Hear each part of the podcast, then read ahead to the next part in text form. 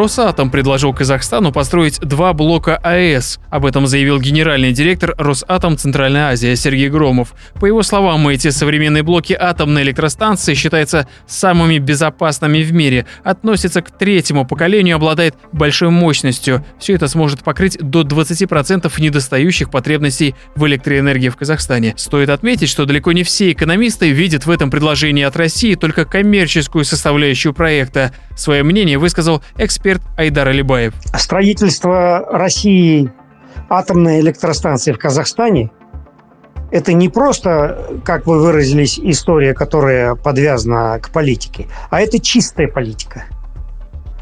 А, и экономика, промышленность, непосредственно а, сама АЭС – это все вторично, это все, знаете, находится а, на втором плане. Задача России – подвязать через атомную электростанцию э, Казахстана к себе. Потому что всем известно, мало того, что сама по себе станция дорого, ее строительство оценивается от 7 до 12 миллиардов долларов, занимает большое время, э, до 10 лет. Э, и потом эксплуатация станции, она полностью ставит одну страну в зависимости от другой ее текущая эксплуатация, ремонт, комплектующие, кадры, инженеры и прочее, поддержание ее в рабочем состоянии. И это означает, что будет... И плюс к тому мы знаем, что Россия в любой момент может превратить атомную электростанцию в инструмент политики. На примере э, того, как Россия значит, э, вела себя по отношению к Европе нефтью и газом, особенно газом. И в этом смысле мне видятся большие риски. Между тем, по мнению другого экономиста Рахима Ашакбаева, плюсы в строительстве АЭС в Казахстане бесспорные. У меня лично нет никаких сомнений в необходимости а, строительства новых генерирующих мощностей, в том числе атомной электростанции, а желательно даже двух и здесь достаточно все однозначно и очевидно. Во-первых, а, Казахстан испытывает а, достаточно большой ощутимый дефицит энергии. Мы уже где-то около полутора гигаватт электроэнергии импортируем из России. Мы становимся устойчивой энергодефицитной страной. Плюс наши генерирующие мощности, они все устаревшие. Атомная энергетика является проверенным, надежным источником базовой генерации – у нас достаточно хорошие, большие успехи в развитии в возобновляемых источников энергии. Они уже занимают порядка 8% генерации.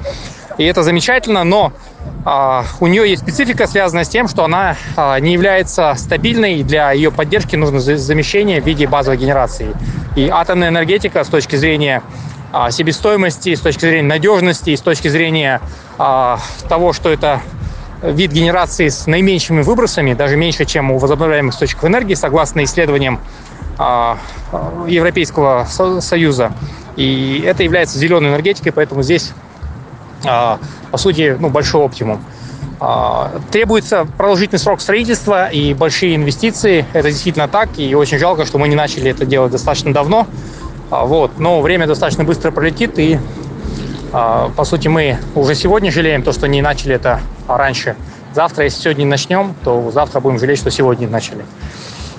А, касательно а, Росатома, ну, во-первых, а, решение о том, кто будет подрядчиком, еще не принято. И те, кто выступает против, я предположу, ими просто движет такое большое неприятие России, российских инвестиций. Ну, проще говоря, такая просто ничем не подкрепленная русофобия. А, насколько я понимаю, в тендере будут участвовать и южнокорейские поставщики, и французские поставщики. Ну, у Росатома, я уверен, хорошие достаточно позиции, с учетом того, что действительно сейчас мировой лидер, который сейчас э, из подавляющего большинства вновь возводимых э, атомных электростанций а, возводит, по сути, более 50%, там, ну, даже, по-моему, более 70%. То есть это реально объективно мировой лидер и технологический, и с точки зрения а, реальных проектов, завершенных проектов. Вот. Плюс, насколько я понимаю, Росатом может представить а, определенную кредитную линию. А, соответственно, мы этого профинансировать не можем. Мы предпочитаем, соответственно, строить абсолютно непонятные, никому не нужные, бесполезные ЛРТ за 2 миллиарда долларов, и, скорее всего, он еще вы, вы, вы, а, выйдет дороже. Напомним, рассмотрение заявок вендоров на строительство АЭС в Казахстане приостановлено до проведения референдума. С этой даты еще не определились. В настоящее время специалисты Минэнерго проводят консультации в различных городах Казахстана. Экономист Айдар Алибаев уверен, что наша республика может обойтись без возведения АЭС, вне зависимости от того, из какой страны будут строители. Вопрос, насколько важны для Казахстана атомные электростанции? Ну, знаете, по крайней мере, сегодня Казахстан, как вам известно, является государством с разрушенной промышленностью. Во многом похож в этом и на Россию. Президент Назарбаев в этом отношении постарался, разрушил все, что можно. А, и сегодня такой, на мой взгляд, такой острой нужды в атомной электростанции нет. Почему? Да потому что нет у нас промышленности, которая потребляла бы такие огромные э, объемы энергии. У нас сегодня от 30, даже больше, от 50 до 80 процентов обычных электрических сетей, энергетических сетей изношены до предела. Потери электроэнергии при передаче электроэнергии обычными способами достигают 50% местами.